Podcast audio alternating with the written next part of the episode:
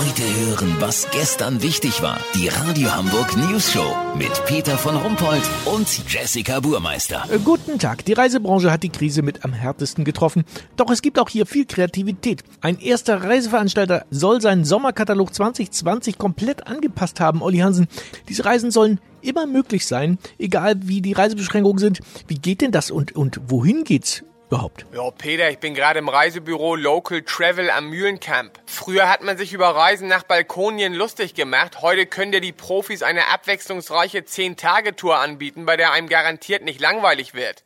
Die eigene Bude ist vielen fremder als sie denken und voller kultureller Highlights, weißt wie ich mein? Erster Tag frisch machen im eigenen Badezimmer. Wenn die Witterung es erlaubt, geht's vormittags schon raus auf den Balkon zum kulturellen Zentrum Balkoniens, dem Carbonadentempel. Eine mehrstöckige blecherne Grabstätte, auf der seit Jahrhunderten Fleisch und Wurstwaren die letzte Ehre erwiesen wird. Besonderes Highlight, die sogenannten Fettliponen auf dem Rost. Granitharte, pechschwarze Gebilde aus Brat- und Grillresten, die selbst die Stahlbürste nicht zu vernichten vermochte.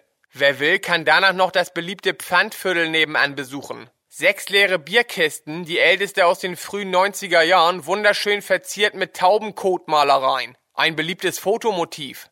Für Erlebnishungrige steht im Ausflugsprogramm noch eine Tagestour in den Müllkeller an. Um halb sieben, bevor die Müllabfuhr kommt, sind wir schon vor Ort. Mit etwas Glück sehen wir die Big Five. Erwin, Dragan, Luigi, Lars und Emre.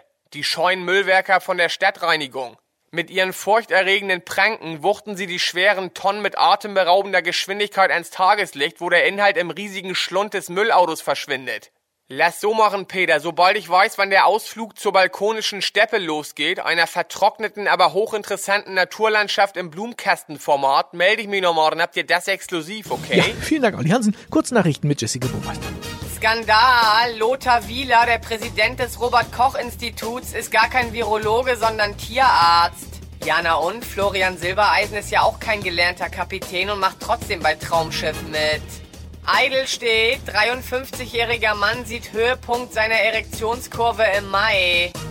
Therapie gefunden, gegen Corona helfen Wadenwickel, Ausschlafen und das Inhalieren ätherischer Öle.